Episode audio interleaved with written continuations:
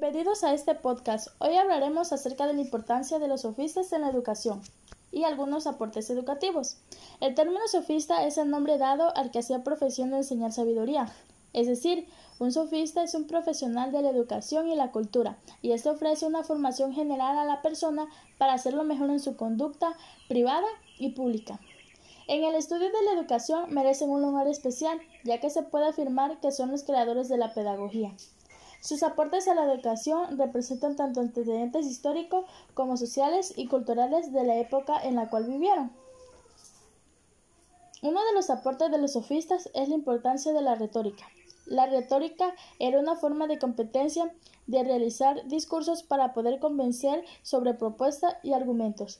Esta formación y la del lenguaje formaban a los ciudadanos para la actividad política ya que la política para ellos era lo más importante en la educación de sus ciudadanos.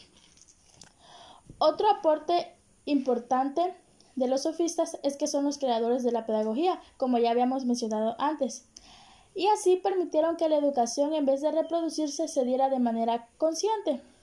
Algo que se puede evidenciar mucho de los sofistas es el arete, ya que ellos lo supieron enseñar muy bien. El concepto arete hace referencia a la excelencia o perfección, el éxito de este mismo es en parte la gran demanda social de la educación superior de ese tiempo para poder destacar en la política. Y es que quizás nos preguntemos el por qué para los sofistas estos elementos eran importantes, y la respuesta es sencilla, ya que se consideraban vitales para poder ser un buen ciudadano y realizar las cosas bien.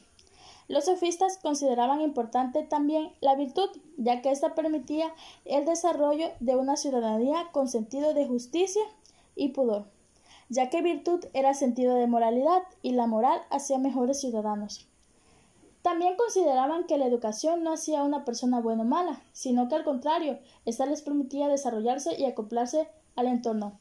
Un último dato sobresaliente de ellos es que fueron los grandes iniciadores de la doctrina helénica de la educación. Bueno, esto ha sido todo. Espero les haya gustado este pequeño podcast hablando sobre los sofistas. Nos vemos pronto.